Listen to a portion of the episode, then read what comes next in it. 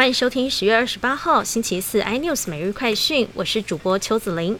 连续三天国内无本土确诊个案，脱口罩政策再松绑，商铁、客运还有 KTV 包厢、电影院可以暂时脱口罩用餐。另外人流管制也放宽，取消室内八十人及室外三百人的集会活动上限。观光旅游业的降载规定也取消。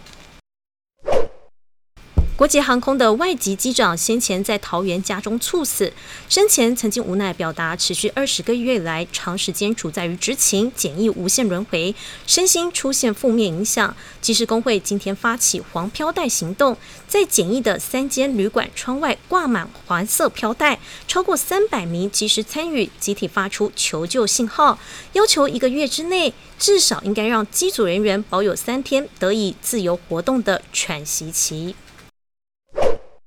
总统蔡英文接受 CNN 专访，谈论台海及国际情势。他表示，中共决定该与地区跟世界建立何种关系的时刻即将到来，也隔空抛出疑问：习近平想要和所有地区或世界成员维持和平关系吗？还是想要成为主导者，要所有人都听他的、听中国的呢？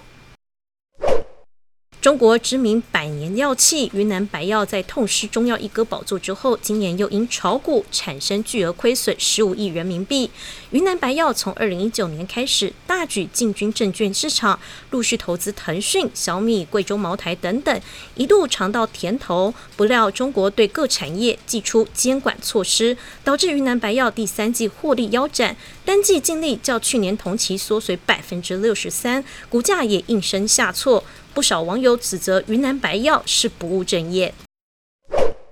更多新闻内容，请锁定有线电视四八八十八 MOD 五零四三立财经 iNews，或上 YouTube 搜寻三六 iNews。感谢台湾最大 Podcast 公司声浪技术支持。您也可以在 Google、Apple、Spotify、KK Bus 收听最新 iNews 每日快讯。